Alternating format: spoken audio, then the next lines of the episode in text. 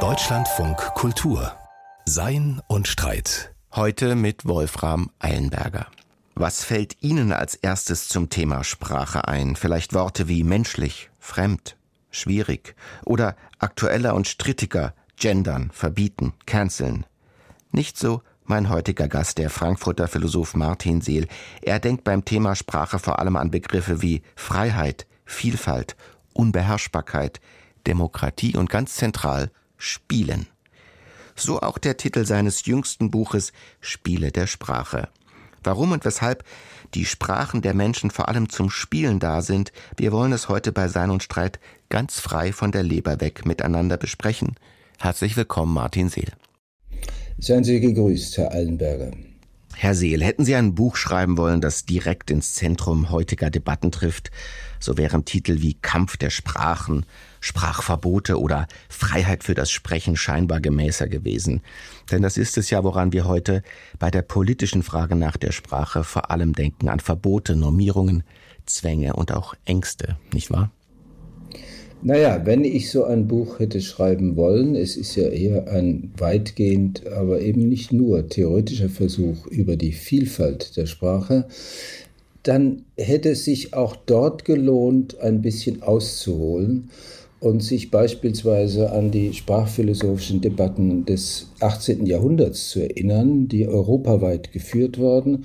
Auch dort geht es oft darum, wie gesprochen werden kann, aber auch schon darum, wie gesprochen werden soll. Herder etwa, Johann Gottfried Herder in den 70er Jahren des 18. Jahrhunderts hat sich auch um eine neue Sprachkultur bemüht und die Kontroversen, die dort ausgetragen wurden, berühren immer wieder, auch wenn es das nicht unbedingt im Zentrum liegt, wie gesprochen werden kann und wie im Sinne des Fortschritts und der fortschreitenden Zivilisation die Sprache auch gepflegt und gehegt werden kann. Das wäre gerade meine Frage gewesen, wann hat das denn eigentlich angefangen mit der Sensibilisierung und auch Politisierung unseres Sprechens? Man hat ja das Gefühl, dass einst scheinbar ganz neutrale Begriffe wie zum Beispiel Frau oder Mann erst jetzt in ihren eigentlichen Differenzierungs- und auch Diskriminierungspotenzialen hörbar werden.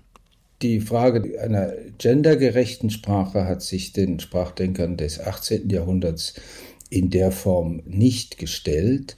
Der Kampf lief damals zwischen anderen Linien. Denken wir noch einmal an Herder, der schreibt im 1768, dass es ein Unglück für die Philosophen gewesen sei, dass die ersten Sprachlehrer Dichter waren und äh, die ersten Ausbilder der Sprache. Vor diesem Hintergrund schreibt er, das zitiere ich mal, war es ein Glück für den Prosaisten, das sind die Leute, die Umgangssprache sprechen, war es ein Glück für den Prosaisten und ein Unglück für den Philosophen, dass das Reich einer lebendigen Sprache Demokratie ist. Das Volk regiert und duldet keine Tyrannen. Der Sprachgebrauch herrscht und ist schwer zu bändigen. Das ist jetzt nicht so politisch gemeint, wie es für unsere Ohren heute klingt, aber es war ein Plädoyer dafür, die Sprache nicht einzugrenzen, nicht so zu normieren, dass die Freiheit und das Unbotmäßige der Sprache verkümmert. Und die lebendige Sprache, meint Herder, ist das, was Kultur, Gesellschaft, die Zivilisation bestärkt und auch den Freiheitsspielraum, das ist eine Implikation, auch wenn Herder kein Demokrat war, in dem Sinn, wie wir heute uns äh, teilweise für Demokraten halten, war sozusagen die Sprache ein wichtiges Medium der Befreiung von Zwängen und Verengungen und auch von Hierarchien. Es ist ja der Begriff einer antihierarchischen Sprache, die nicht von einer Instanz, seien es die Philosophen, seien es die Dichter, dominiert wird, sondern ist ein Plädoyer für die Vielstimmigkeit der Sprache. Und ich glaube, das ist für die heutige Debatten auch durchaus ein wichtiger Hinweis. So kommt es mir auch vor, gerade wenn Sie jetzt dieses sehr schöne Zitat von Herder vorlesen. Das lässt sich ja sofort als Intervention in heutige Debatten sehen. Ich will keine Akademie, ich will keine Politik, die mir vorschreibt, wie ich zu sprechen habe, sondern die Sprache hat eine Eigendynamik. Sie wird vom Volke gesprochen und bewegt sich auf ganz eigensinnigen Wegen. die, wenn ich sie richtig verstehe, für Sie auch immer ein stark demokratisches Potenzial in sich tragen. Ein demokratisches Potenzial, aber wenn man das Zitat jetzt aus heutiger Sicht genau liest, hat es ja auch heikle Stellen. Nicht, was heißt es, dass die Sprache keine Tyrannen duldet? Es gibt ja durchaus hier und dort auch Bewegungen, die Sprache neu zu normieren, auch in den teilweise ja etwas hysterischen Debatten um eine gendergerechte Sprache ist ja auch die Gefahr da, dass man jetzt ganz genau festlegen will, aber auch alle jederzeit gleichermaßen gerecht anzusprechen. Und da kann es auch zu Verrenkungen kommen, die der Lebendigkeit der Sprache zu widersprechen. Gleichzeitig gehört es zur Sprache, und das sieht man schon an diesen historischen Debatten, dass in der Sprachgemeinschaft immer wieder austariert werden muss und die Sprache auch befragt und das Sprechen befragt werden muss, ob es denn angemessen ist, die Art, wie wir sprechen, nicht nur im Hinblick auf die Geschlechtergerechtigkeit, sondern natürlich auch eine demütigende, eine verletzende, eine erniedrigende Sprechweise zu vermeiden. Und damit kommt man ja auch schon ins Zentrum, auch ins Zentrum ihres Buches, aber auch ins Zentrum der Philosophie des 20. Jahrhunderts, kann man sagen, nämlich die Philosophie als Sprachkritik, als einer Überprüfung, die auch immer eine Überprüfung des derzeitigen Sprachgebrauchs auf einen besseren Sprachgebrauch hin sich vollzieht dieser pädagogische oder sagen wir, dieses erzieherische Moment, das bei den Autoren Herder oder Wilhelm von Humboldt in den früheren Jahrhunderten eine Rolle spielt, ist ja nicht der Kern der Sprachreflexion im 20. Jahrhundert. Das 20. Jahrhundert wurde ja, solange es währte, das sprachphilosophische Jahrhundert genannt. Und das liegt daran, dass die Sprache, auch das kann man durch die Geschichte hin verfolgen, ja eine immer zentralere Rolle im philosophischen Denken gespielt hat. Frühere Denker von Aristoteles bis Locke, grob gesagt, hatten ein instrumentelles Sprachverständnis. Sprache ist dazu da, unsere Gedanken, Gefühle, die in unserer Brust verschlossen sind, anderen gegenüber auszusprechen. Hier gibt es ein vorsprachliches Denken, das damit Kommunikation und also Gesellschaft entstehen kann, in Sprache übersetzt wird. Die Sprache ist ein bloßes Mittel, das Denken rüberzubringen zu den anderen. Und die mhm. Sprachphilosophie im 18. Jahrhundert bewegt sich immer stärker zu der Erkenntnis, dass Sprache auf eine sehr viel stärkere Weise konstitutiv für menschliche Kulturen ist. Das, was wir Denken nennen, gibt es so gar nicht ohne die Sprache. Die Sprache ermöglicht erst, bestimmte Gedanken zu fassen, die Erkenntnis, das, was wir Erkenntnis nennen, ist an Sprache gebunden und insofern schafft die Sprache erst so etwas wie menschliche Kultur, menschliche Verständigung, aber auch menschliche Erkenntnismöglichkeit. Darf ich das nochmal kurz reformulieren? Sie haben gesagt, es gab ein rein instrumentelles Sprachverständnis. Das würde man so verstehen können. Wir denken, wir haben einen Weltzugang und die Sprache dient nur dazu, wie ein Instrument die eigenen Gedanken zum anderen zu tragen. Während ein wesentlicher Einsatz der Philosophie des 18. und auch des 20. Jahrhunderts ist zu sagen, Sprache ist schon selbst Daseinszugang. Es gibt kein Denken, ohne Sprache und wir würden uns weder selbst die Wirklichkeit noch den anderen überhaupt ohne Sprache verstehen. Und das ist dann eher eine Daseinsform zu sprechen? Das menschliche Dasein ist ein Dasein in der Sprache und wir erschließen die Welt, wenn man will, an der Hand der Sprache. Das heißt nicht, dass alles Denken jetzt wortsprachlich durchgeführt wird. Auch ein Komponist denkt oder jemand, der tanzen lernt, denkt möglicherweise mit seinem Körper, aber die Sprache schafft den spezifisch menschlichen Weltzugang und zwar gerade in der Verschiedenheit ihrer Formen. Es ist nicht nur die strenge philosophische Rede, es ist nicht nur die wilde, über die Stränge schlagende Dichtung, sondern gerade in unserer Alterssprache bildet sich ein Raum, in dem wir denken und handeln können, und zwar wesentlich miteinander denken, handeln mhm. oder auch streiten und äh, uns auseinandersetzen können.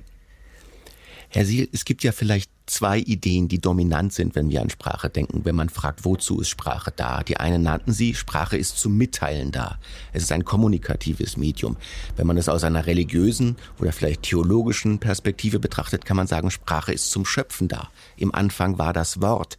Diese dritte Perspektive, die Sie jetzt namhaft machen, heißt ja eigentlich, Sprache ist zum Spielen da. Und das scheint zunächst für viele vielleicht dem Ernst der Sache gar nicht gerecht zu werden. Ist denn Sprache wirklich für Sie dominant und vor allem ein Medium des Spielens? Naja, die ersten beiden Aspekte, da ist ja schon ein Widerspiel eingebaut. Sprache ist zur Mitteilung da, also zur Mitteilung von, von dem, wie es sich mit etwas verhält oder wie etwas sein oder werden soll.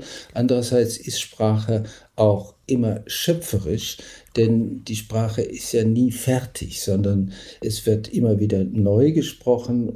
Und die Sprache steht ja auch niemandem einfach zur Verfügung. Wir befinden uns inmitten der Sprache. Die Sprache bringt jedem Individuum und jedem Kollektiv ein Vokabular mit sich. Wir sind geprägt von der Sprache, die wir erlernt haben oder den Sprachen oder auch den Idiomen, die wir mehr oder weniger gut beherrschen. Diese Prägungen werden aber im sprachlichen Verkehr immer wieder umgearbeitet und insofern gehört der schöpferische Prozess zu den konstatierenden, sachbezogenen Erkenntnissen, die uns die Sprache gehört, immer schon hinzu. Und dieses Widerspiel, zu diesem Widerspiel kann man sich dann auf unterschiedliche Weise verhalten. Denken Sie ans Spiel. Nicht, wenn man spielt, ist man ja im Spiel. Wir stehen als Spieler nicht über dem Spiel, sondern wir sind Teil des Geschehens des Spiels, in dem wir dann unsere Spielzüge machen können. Und insofern mhm. sieht man hier schon das Verhältnis von Abhängigkeit und Freiheit, das beispielsweise Wilhelm von Humboldt so beschrieben hat, dass die Sprache eine Macht über uns hat, die Sprechenden aber haben wiederum ihrerseits eine Gewalt, so nennt es Humboldt, gegenüber der Sprache. Dieses agonale Verhältnis ist für menschliche Sprachen Kennzeichen. Herr Seel, im Zentrum Ihres neuen Werkes steht ein Denker, der für die Sprachphilosophie wie für die Philosophie des 20. Jahrhunderts eine absolut zentrale Rolle einnimmt, nämlich Ludwig Wittgenstein. Wie würden Sie denn für sich die Bedeutung und auch die Folgen des Wittgensteinianischen Ereignisses fassen wollen? In meinen Augen ist Wittgenstein derjenige, der das intensivierte Sprachdenken seit dem 18. Jahrhundert auf die prägnanteste, aber auch innovativste und auch literarisch beste Weise noch einmal neu formuliert hat, obwohl er interessanterweise diese Denker ja kaum gekannt hat. Wittgenstein war ja nicht jemand, der sich durch die Philosophiegeschichte gearbeitet hat, um dann sein eigenes Ding zu machen, sondern er hat es auf seinen ganz eigenen Wegen und in den philosophischen Untersuchungen, also seinem zweiten Hauptwerk. Das ist eine großartige Apologie der Vielfältigkeit der Sprache und eine auch sehr deutliche Kritik an allzu engen Verständnissen der Sprache. Er kämpft ja mit sich selbst, mit seinem eigenen früheren Ich, mit dem Autor der logisch-philosophischen Abhandlung, wo er sehr, auch einen sehr engen Begriff der Sprache, der allgemeinen Satzform versucht hat zu entwickeln und das verwirft er nun und entwirft ein Landschaftsbild der Fülle der Möglichkeiten sprachlicher Artikulation. Also Sie betonen die Vielfältigkeit des Sprechens und der Sprache, die mit Wittgenstein in den Blick trägt, eine Öffnung und auch, wenn ich Sie richtig verstanden habe, die Zurückweisung einer Idee, die für das Philosophieren über Sprache sehr lange zentral war. Und ich versuche mich mal an einer Formulierung dieser zurückgewiesenen Idee. Sie besteht darin, dass es eine Art starre Tiefenstruktur alles Sprechens gibt, eine Mutter aller Sprachen, die normiert, festlegt und bestimmt, was Sprechen überhaupt sein kann und bedeuten mag. Und Wittgenstein sagt, da gibt es keine Tiefenstruktur am Grunde unseres Sprechens, sondern das Sprechen selbst verselbstständigt sich im Akt ihres seines Gebrauchs. So kann man es formulieren. Das 20. Jahrhundert war ja dominiert von dem Versuch einer systematischen Bedeutungstheorie. Das heißt, es gibt einen Kern dessen, was Sprache ausmacht. Das ist jetzt gar nicht praktisch gemeint. Zunächst einmal ganz theoretisch ein Kern der Aussagesatz und seine Behauptung bestimmte Sprechakte in der Sprechakte-Theorie und das ist immer die wörtliche Bedeutung, die Standardbedeutung oder mhm. bei Habermas der Originalmodus der Sprache, das verständigungsorientierte Handeln. Da muss aber immer, diese Grundform ist immer, es muss buchstäblich, eindeutig, aufrichtig kommuniziert werden. Und das ist ein enger und feststellbar Sprache, sein. weil alles andere und feststellbar und genau überprüfbar. Und das ist aber ein falsches Bild der Sprache, weil dann kann man sich theoretisch auch noch um Metapher, Rhetorik, Fiktion und alle diese Dinge kümmern. Das kann man auch machen und hat auch seinen guten Sinn, das bestreitet ja niemand, aber das gehört nicht in den Grundbegriff der Sprache. Und das scheint mir falsch zu sein. Ich glaube, Wittgenstein ist hier der richtige Anwalt, um zu zeigen, dass das falsch ist. Diese sprachlichen Formen interagieren nicht nur in unserem Denken und Sprechen, sondern sie sind, was wörtliche Bedeutung ist, kann man überhaupt nur verstehen im Kontrast zu dem, was Metaphorik, figürliche Rede, fiktionale Rede ausmacht. Das heißt, ein so enger Begriff der Sprache kann das gar nicht bestimmen und kann nicht bestimmen, was sprachliche Bedeutungen überhaupt sind, weil das, was wörtliche, angeblich eigentliche Sprechen ist, ja immer nur im Kontrast zum angeblichen uneigentlichen Sprechen sich überhaupt verstehen lässt. Und so reden wir auch gar nicht. Hm. Unsere Sprache ist hm. durchsetzt von Metaphorik und selbst der pedantischste philosophische Text folgt ja einer bestimmten Rhetorik. Das heißt, die Rhetorik ist nicht so ein Zuckerwerk oder Blendwerk, das in die Sprache eingebracht wird, sondern auch der intensivste und aufrichtigste und nicht manipulativste Text folgt einer Rhetorik, was man auch schon bei Aristoteles hätte erkennen können, oder die Dramaturgie, wie wir reden, selbst die Stimme, wie wir sprechen, alles das ist ja am Spiel der Sprache beteiligt und deswegen kommt es mehr mit Wittgenstein auf einen unverkürzten Begriff des sprachlichen Lebens an.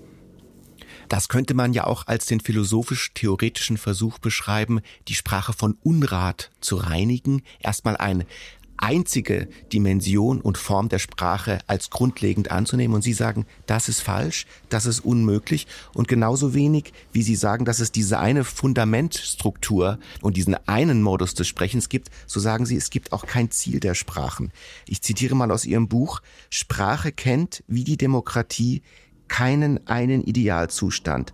Das ist ihr bester Zustand. Das heißt, nicht nur ein Fundament wird zurückgewiesen, sondern auch ein Telos, ein Ziel. Es gibt nicht den einen Zustand, auf den Sprache hingravitiert.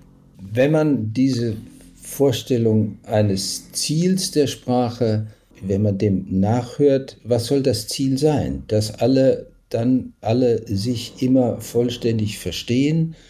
Es kann nicht sein. Die wahrheitsorientierte Rede ist ein konstitutives Gelenk der Sprache, aber wir tun vieles andere. Um Wahrheiten zu erkennen, muss man ja schon Perspektiven haben. Das heißt, die Wahrheit fällt ja nicht vom Himmel. Die Sätze, für die wir Wahrheit beanspruchen, sind Sätze innerhalb einer Sprache, die immer eine bestimmte Perspektive mit sich bringen auf das, worüber gesprochen wird. Und insofern sind designative Aussagen darüber, wie es sich verhält, immer verbunden mit der Entwicklung, Veränderung und dem Aufbrechen der Perspektiven, die wir auf die jeweiligen Gegenstände haben, um die es uns geht. Und diese Perspektivierung der Sprache, das geschieht etwa durch die figürliche Rede. Die figürliche Rede sagt nicht direkt, was Sache ist, sondern sie entwirft eine Perspektive auf Sachen. Einfaches Beispiel, wenn ich sage, Hans ist ein Schrank, dann sage mhm. ich buchstäblich genommen etwas sehr Merkwürdiges und kaum Wahres. Aber es kann ein treffendes Bild sein darüber, was für eine Statur und vielleicht auch was für ein Charakter Hans hat. Und wenn wir an die Literatur denken. Was macht Literatur? Die beschreibt ja nicht so, wie ein Rechercheur eine Situation oder ein Leben beschreibt, sondern sie entwirft Sichtweisen auf das, was menschliches Leben, menschliche Erfahrung, menschliches Glück und Leiden ausmacht. Und diese perspektivierende Funktion der Sprache ist ein Komplement dessen, der Fähigkeit, Wahrheit von Falschheit zu unterscheiden. Und ohne diese perspektivenden Leistungen wären wir gar nicht erkenntnisfähig. Herr Seel, man könnte ja auch sagen, wenn man die derzeitige Diskurslandschaft oder unser Kommunikationsverhalten beobachtet, wir ertrinken geradezu in Perspektiven. Wir ertrinken in uneigentlichem Sprachgebrauch. Wir sind gar nicht mehr in der Lage, das Wahrsagen von dem spielerischen Sagen oder von dem Lügen zu unterscheiden. Anders gesagt, besteht nicht gerade heute ein besonders großes Bedürfnis, das Uneigentliche vom eigentlichen Sprechen zu trennen und wieder einen Kern zu etablieren dessen, was es heißt, überhaupt Wahres zu sagen? Ich bin vorsichtig mit dem eigentlich uneigentlich Jargon. Wir brauchen ja auch, um bei der Wahrheit, bei der Wahrheitsorientierung bleiben zu können, brauchen wir Innovation unserer Sprache. Wir dürfen nicht einfach so reden, wie unsere Vorfahren geredet haben. Das ist eine Reflexion auf die Zugänge, die uns die Sprache gegenüber der Welt liefert. Und diese Zugänge sind selber sprachlich erzeugt und müssen sprachlich bearbeitet werden. Und was da das Eigentliche und das Uneigentliche ist, ist meines Erachtens die falsche Frage. Die Fake News und alles das, was damit zusammenhängt, wenn wir Herrn Lavrov oder Trump oder die Hamas sprechen hören. Das ist ja die verhärtete Sprache, die auch wissentlich ignorieren, wie es sich tatsächlich verhält und dann die entsprechenden Bilder produzieren, die diese Meinung oder die die Welt so in Schrecken versetzen sollen, dass wir gar nicht mehr selber reflektieren können auf das, was jeweils geschieht. Das sind Verhärtungen der Sprache, gegen die man unbedingt ankämpfen muss, und zwar im Namen dessen schon, wie es sich tatsächlich verhält. Ihr Kollege Harry G. Frankfurt, kürzlich verstorben, hat ja einen Begriff geprägt des sogenannten Bullshits. Und das ist ein interessantes Sprechen, das weder beansprucht wahr zu sein, noch besonders unwahr sein will, sondern eine Art Nebel über unsere Weltwahrnehmung setzt. Das ist ja ein sehr interessantes Sprechen, das nicht direkt lügt, aber auch niemals das Wahre sagen will. Und man könnte sagen, das sehen wir derzeit alle, dass wir uns in diesem Nebel zwischen direkter Lüge und wirklichem Zugang zum Faktischen bewegen. Und es ist nicht leicht, diesen Nebel zu klären, wenn ich das richtig wahrnehme. Ja, das bloße unverantwortliche oder unkontrollierte Daherreden, das Frankfurt als Bullshit brandmarkt, ist sicher eine Schwäche gerade in Demokratien, wenn man auch dem Hörensagen folgt und nicht selber überlegt, wie es sich tatsächlich verhält. Andererseits ist Frankfurt ein Philosoph, der dann doch wieder einen zu engen Begriff der Sprache hat, denn es gibt viele Formen der Kommunikation. Denken Sie an Klatsch- oder phatische Kommunikation. Man redet einfach, um eine Atmosphäre zu schaffen oder um sich nahe zu kommen. Das sind Dinge, die sozusagen dem strengen philosophischen Diskurs nicht folgen und das hat dann auch seine Berechtigung. Also bei aller Kritik an dem bloßen Daherreden oder an dem bewusst lügenhaften Reden im öffentlichen Diskurs sollten wir wieder nicht in ein zu enges Verständnis von Sprache verfallen. Und ich habe ja in meinem Buch diese Vielfalt der sprachlichen Formen auch dadurch zu repräsentieren versucht, dass ich gerade in dieser Wittgenstein-Auslegung, die ja über Wittgenstein auch ein deutliches Stück dann hinausgeht, auch so die selbst in der theoretischen Reflexion darüber mit den unterschiedlichen Formen. Es wird erzählt, es werden kurze Fragmente montiert, es gibt aphoristische Stücke. Das heißt, diese Vielfalt der Sprache, auch wenn es uns darum geht, mit Sprache möglichst fair und möglichst wahrhaftig und möglichst wahrheitsorientiert zu sprechen, darf man nicht die Vielfalt der Möglichkeiten eben einer lebendigen Sprache außer Acht lassen. Herr Seel, vieles von dem, was Sie bisher gesagt haben, zielt darauf ab, die Potenziale des Sprechens seiner Vielfalt freizulegen, zu intensivieren. Wenn ich daran denke, wer einfallsreich mit Sprache umgeht, dann fallen mir drei Typen ein. Zum einen Kinder, die ganz unbedarft und frei mit Sprache umgehen. Zum zweiten Poetinnen, die Sprache in anderer, einfallsreicher neuer Form verwenden und zum dritten vielleicht Witzbolde und Komiker, die mit Sprache Dinge anstellen, die eher lustige und entlarvende Effekte haben. Könnte man sagen, dass die Philosophie, wenn sie denn gut ist und funktioniert, auch immer etwas Kindisches hat, etwas Poetisches?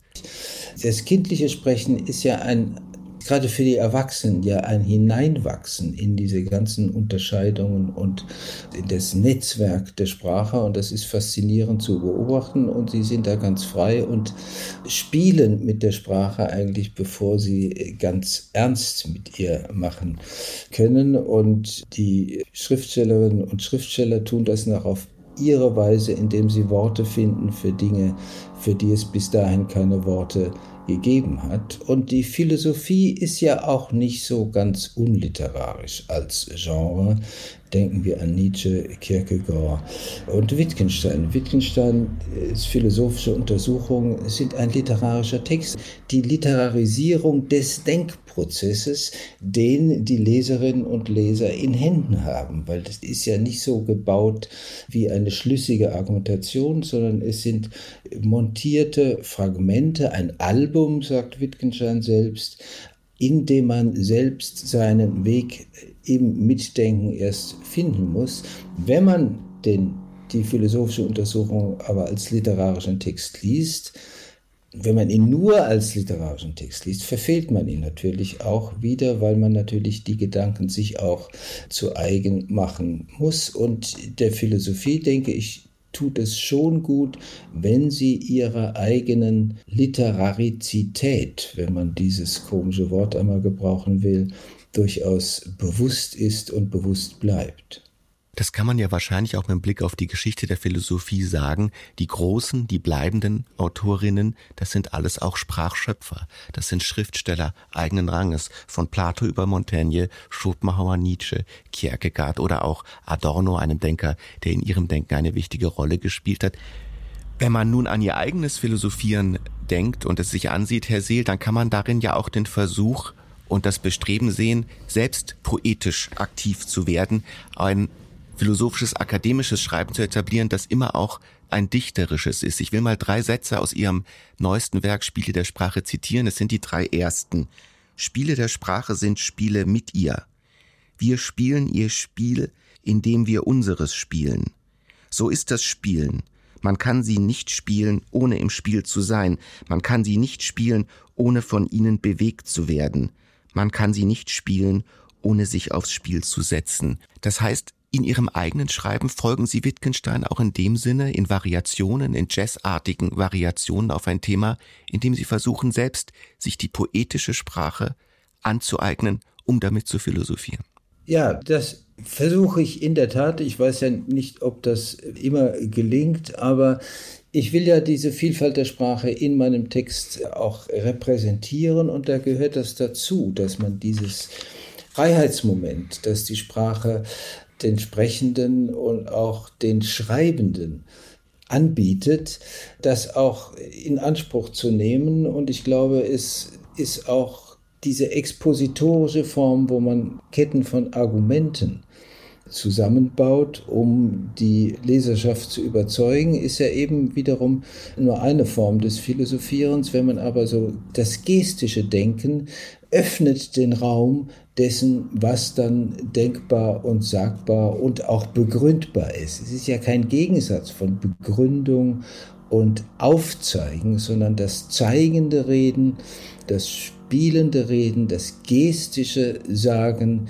ist eine Dimension auch der Argumentation, weil hier der Raum des Argumentierens immer wieder neu vermessen, geweitet oder manchmal auch verdichtet wird.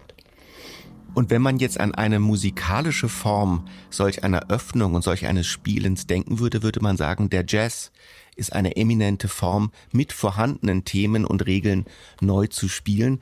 Und habe ich Sie richtig gelesen, dass Sie eine Art Jazz-Album auf Wittgensteins Album geschrieben haben und dort eine eigene Melodie über die existierende legen? Ja, wenn Sie das so lesen, dann freut mich das, weil ich sage ja auch am Anfang, also Narration, Argumentation und Improvisation gehören in diesem Buch zusammen.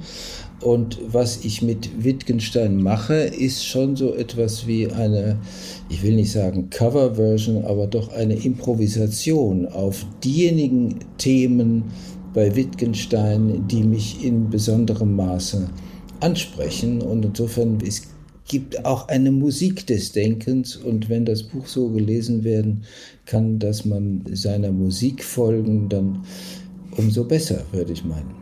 Und man könnte ja auch sagen, der Jazz ist eine Form, die man mit Coolness verbinden, mit einer Gelassenheit, mit einer gewissen Entspanntheit. Und so würde ich sagen, Ihr Buch Spiele der Sprache ist einer Zeit der Sprachverhärtung vielleicht auch so etwas wie eine Entkrampfungsgeste, als ob Sie sagen würden, chill, entspannt euch mal. Die Sprache ist sehr, sehr, sehr viel gelenkiger, als ihr euch das ausmalt und ausmalen wollt. Ja, dieser Gestus ist auch drinne und er ist auch da, aber er ist auch Coolness, ist wiederum nicht alles. Manchmal bin ich ja auch ein bisschen pedantisch und an einigen Stellen will ich es auch genau wissen und genau machen, aber das müssen Musiker ja auch. Das Improvisieren ist ja nicht einfach ein vor sich hin dösen, sondern es ist eine Form von Intensität und auch von Insistenz auf bestimmten Themen, die immer wieder dann variiert werden, aber man kommt auch immer darauf zurück. Und insofern gibt es schon Punkte in dem Buch, auf die ich bestehe, aber eben in der Weise bestehe, dass ich auch versuche, den Gang meines Denkens offen zu halten, auch mit offenen Flanken zu denken. Wenn man so aphoristische Stücke schreibt, wie die, die Sie eben zitiert haben, dann sind das ja Anregungen, die in verschiedene Richtungen weitergeführt werden können. Insofern ist ein solches Buch oder ist der Versuch dieses teilweise improvisatorischen Stils auch der nicht zu einem endgültigen Schluss überhaupt kommen zu wollen. Zu so einem endgültigen Schluss können wir in unserem Gespräch natürlich auch nicht kommen, aber man kann festhalten, dass Improvisation, Insistieren und Intensität Qualitätsmerkmale des Philosophierens sind, auch die Suche nach poetischer Präzision. Und ich danke Ihnen sehr, Herr Seel, für dieses Gespräch der Improvisation. Danke Ihnen. Danke auch. Das neue Buch von Martin Seel mit dem Titel Spiele der Sprache ist im S. Fischer Verlag erschienen. Das Gespräch von Martin Seel wurde von Bohrgeräuschen im Hintergrund begleitet, der Lärm der Welt. Er ist beim Sprechen auch immer dabei. Wir bitten das zu entschuldigen die Klänge des Windes, der Wind. Was könnte alltäglicher sein, was rätselhafter? Mal als himmlisches Kind besungen, mal als dämonische Kraft beschworen. Und findet nicht das Denken selbst sich auch ständig und vor allem im Sturme? Lauschen wir mal, was uns Christian Berndt mit seinem Beitrag zur Philosophie des Windes zu Ohren bringen weiß. Es herrscht Totenstille, nur das Windrad dreht sich quietschend neben dem Bahnhofsgebäude. Der Filmklassiker Spiel mir das Lied vom Tod beginnt mit diesem einsamen Geräusch, das wirkungsvoll die heraufziehende Gefahr ankündigt. Der Wind erzeugt Stimmung, auch wenn man ihn nicht sieht. Er ist unsichtbar, hat aber ungeheure Kraft. Die Nutzung des Windes gehört ja zu den ältesten Menschheitsphänomenen überhaupt. Die Windmühle war die erste Kraftmaschine der Menschheit. Die erste uns bekannte Darstellung eines Segels kommt aus der nubischen Wüste. Und ist, so die Autorin Kerstin Decker, etwa 7000 Jahre alt. Welche bedeutende Rolle der Wind in der Geschichte der menschlichen Zivilisation von Beginn an gespielt hat, beschreibt Decker in ihrem neuen Buch Eine kleine Geschichte des Windes. Am Anfang war der Wind, er ist Atem, er gibt uns das Leben, worüber wir ja normalerweise 20.000 Atemzüge am Tag gar nicht nachdenken. Er ist aber, man kann das mit dem Alten Testament genauso machen, der Geist Gottes schwebte über den Wassern. Was ist der Geist Gottes? Das hebräische Wort ist Ruach das ist nichts weiter als Hauch und Wind. Was heißt Seele, Psyche, Anima, sind nur Worte für Wind. Dem Wind haftete seit der Antike göttliche Macht an, zugleich hatte er auch etwas Chaotisches, das sich jeder Kontrolle entzieht. Das macht ihn seit frühester Zeit für die Philosophie interessant, so der emeritierte Kulturwissenschaftler an der Universität Lugano, Rainer Guldin, der gerade eine Philosophie des Windes veröffentlicht hat. Der Wind äh, ist halt ein spezielles Phänomen, weil es ist eigentlich kein Gegenstand. Also er ist nicht greifbar, er ist unsichtbar, das ist wahrscheinlich das Wichtigste und dadurch auch mysteriös. Der Wind verhält sich auch auf unvorhersehbare Art und Weise. Zugleich aber, so Guldin, bindet uns der Wind in die Welt ein. Bei Aristoteles und vielen anderen Philosophen der Antike ist es ja so, dass der Wind und der Atem, das ist das gleiche Prinzip. Also wenn wir einatmen, dann sind wir Teil des großen Zusammenhanges der Luft. Wir durchbrechen durch jeden Atemzug die Grenze zwischen Himmel und Erde. Also wir sind Teil von einem größeren Ganzen. Und das geht eigentlich ganz automatisch, weil wir atmen ja die ganze Zeit, auch wenn wir uns dessen nicht bewusst sind. Und bei Galen zum Beispiel in der Medizin gibt es die Idee des Lufthaushaltes. Das heißt, die einfließende Luft hat direkte Auswirkungen auf Gesundheit und Zustand der Organe. Auch die christliche Philosophie nimmt den Gedanken der griechisch-römischen Denktradition auf, dass der Wind unsere Existenz beeinflusst und uns in die göttliche Ordnung einbindet. Da gibt es dieses schöne Zitat Johannes Evangelium 3.8 und das geht so, der Wind weht, wo er will, du hörst sein Brausen, weißt aber nicht, woher er kommt und wohin er geht. So ist es mit jedem, der aus dem Geist geboren ist. Der Wind ist im Evangelium vergleichbar dem menschlichen Geist, unberechenbar und zugleich unergründlich wie Gottes Wille. Wir verstehen den Wind nicht, aber er folgt bei aller Unberechenbarkeit einem göttlichen Plan. Es ist ja eine Concordia-Diskurs. Also es geht um eine Harmonie des Verschiedenen. Zum Beispiel bei Hiob, wenn er von Gott gestraft wird, da schickt ja Gott die bösen Winde und die zerstören sein Haus und töten seine Kinder. Und das sind Dämonen. Aber die agieren ja im Grunde genommen immer innerhalb des Systems Gottes. Für das christliche Mittelalter sind Winde unumstößlicher Teil der göttlichen Ordnung. Engel und Winde werden als Boten Gottes gleichgesetzt. Hildegard von Bingen ordnet dem Wind zentrale Bedeutung für die belebende Dynamik der Welt zu. Sie entwickelt ein Ordnungssystem, demzufolge vier Hauptwinde die chaotischen Nebenwinde in Schach halten. Bis ins 17. Jahrhundert ist der Wind zentraler Gegenstand philosophischer Betrachtung. Descartes will ihn von religiösem Aberglauben befreien. Doch nach Descartes, so Guldin, beschäftigt sich die Philosophie 300 Jahre lang nicht mehr mit dem Wind. Dieser massive Einschnitt hat damit zu tun, dass im 17. Jahrhundert Newton und die mechanistische Theorie aufgekommen ist. Die hatten eigentlich keine Interesse für sowas Chaotisches wie das Wetter und der Wind. Die mechanistische Vision geht von der Metapher des Uhrwerks aus. Kosmos ist ein Uhrwerk, das tickt.